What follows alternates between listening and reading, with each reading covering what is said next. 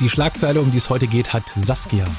Ja, denn ich habe entdeckt, dass meine Privatsphäre von 130 Apps und Webseiten an Facebook verraten wird. Aufgefallen ist es uns durch eine neue Funktion, die jeden betrifft, der im Internet surft und die vor allen Dingen auch jeder ausprobieren kann. Und die stellen wir jetzt vor. Ich bin Raimund und heute ist Dienstag, der 4. Februar 20. Also, ich habe durch einen Zufall einen Artikel entdeckt. Da war von einer neuen Funktion von Facebook die Rede, nämlich von Off-Facebook Activities. If you're on Facebook a lot, you probably are very familiar with that sneaking suspicion that something's watching you. Facebook has launched a long promised tool, Off Facebook Activity Tracker, to its 2 billion members. Facebook is watching your every move. It's called Off Facebook Activity. Off Facebook activity is available globally. Even if their phone is off and they're not using the social network. How exactly does Facebook track its users? Facebook is tracking everything you do on and off Facebook. Das ist eine Seite bei Facebook, auf der man sehen kann, welche Apps und Websites Informationen von mir an Facebook weitergeben. Kann man so durch zig Stufen in den Einstellungen einsehen. Und ich dachte mir so, naja, okay, gucke ich mal, was bei mir da rauskommt.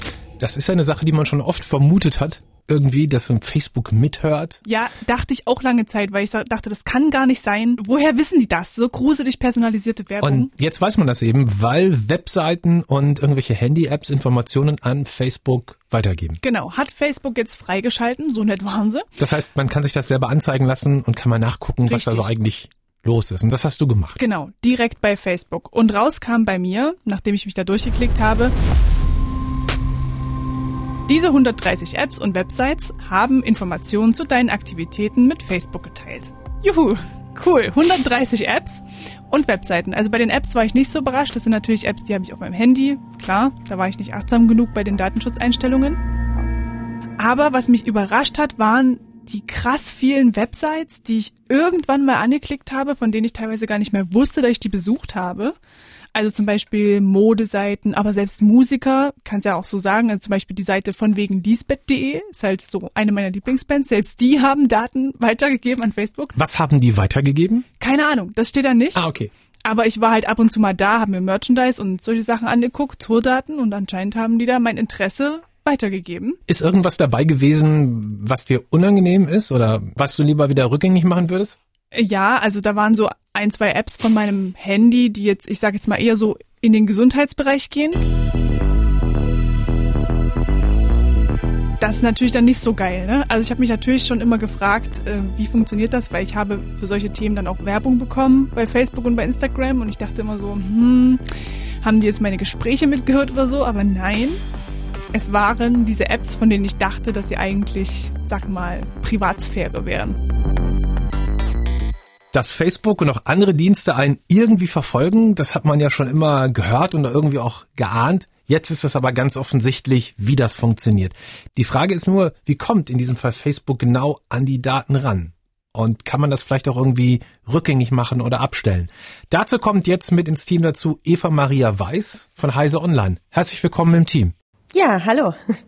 Wie bekommt Facebook die Daten dieser Apps und Websites? Wie genau funktioniert das?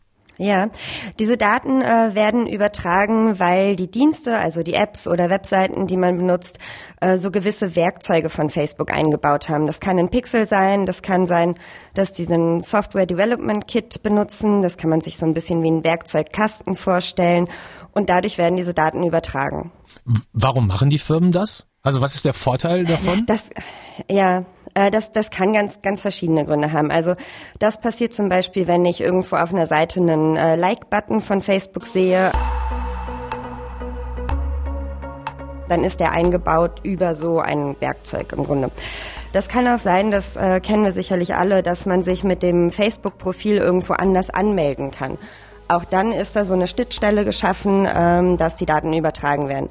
Das geht aber auch teilweise um Marketing, um Kampagnen bei Facebook direkt und Verknüpfungen. Ähm, also das, das hat so erstmal was ein bisschen von, von einer gefühlten Win-Win-Situation. So Facebook bekommt die Daten, kann dann Werbung ausspielen und die äh, anderen Dienste können halt Facebooks ähm, Tools benutzen. Okay, man muss dazu sagen, die meisten Seiten und Apps sind ja kostenlos. Von irgendwas müssen die ja auch leben. Das hat sogar Mark Zuckerberg selber mal gesagt. People have a control over how their information is used in ads in the product today. In order to not run ads at all, we would still need some sort of business model. Allerdings hat uns überrascht, dass sogar Bands, wie Saskia gerade erzählt hat, die Daten von ihren Fans an Facebook Ja. irgendwie weiterreichen.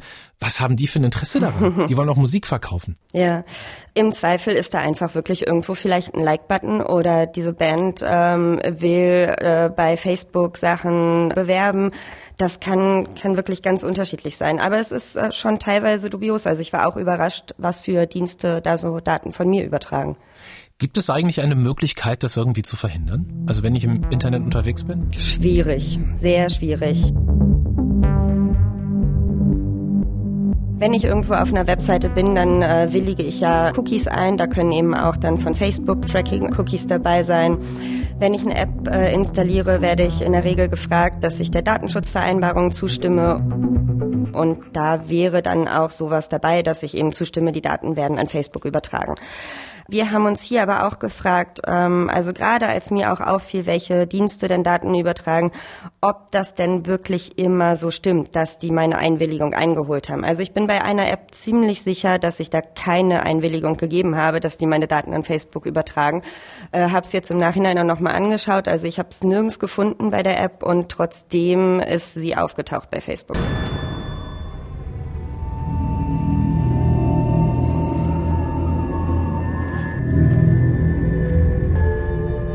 Gibt es eigentlich, sagen wir mal, bei der Privatsphäre Grenzen, wenn es um die Anzeige von Werbung auf Social Media geht? Kaum. Wenn man sich überlegt, kommt da jetzt demnächst Werbung von Pornoseitenbetreibern, ähm, weil ich mir da irgendwas angeschaut habe, da kann man davon ausgehen, dass das nicht passiert. Also zum einen möchte Facebook sowas gar nicht haben. Ähm, Facebook zensiert ja jeden Nippel schon, also da wird ja jeder Nutzer sofort gesperrt.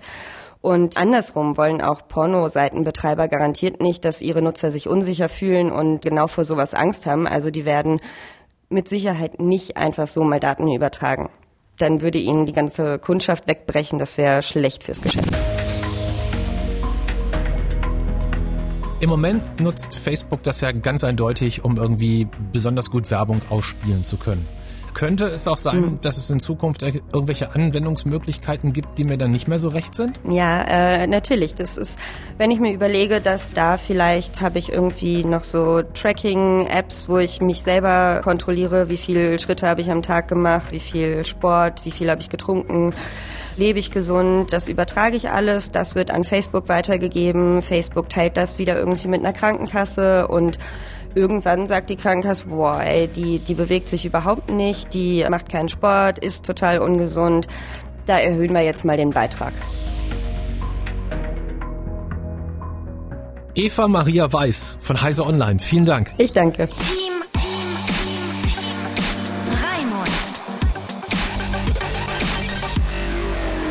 Man Das denkt alles. sich das, aber wenn man es dann nochmal hört oder sieht sogar selber bei sieht. Facebook, dann denkt man, wie viel? 130 Web 130 waren es bei mir. ja. Apps und Webseiten alleine bei Saskia. Die gute Nachricht ist, man kann es abschalten. Zumindest sagt Facebook das, hey, wenn ihr diese Funktion deaktiviert, dann wissen wir nichts mehr davon. Das ist ein bisschen kompliziert, es ist so in so Untermenüs versteckt. Ja, wie immer, wenn man bei Facebook Privatsphäre-Einstellungen machen möchte. Also, ihr geht zuerst auf Einstellungen bei Facebook, da kommt ihr über diese drei Striche rechts oben ran. Dann auf deine Facebook-Informationen gehen. Dann Aktivitäten außerhalb von Facebook, das sind diese Off-Facebook-Activities. Danach deine Aktivitäten außerhalb von Facebook verwalten.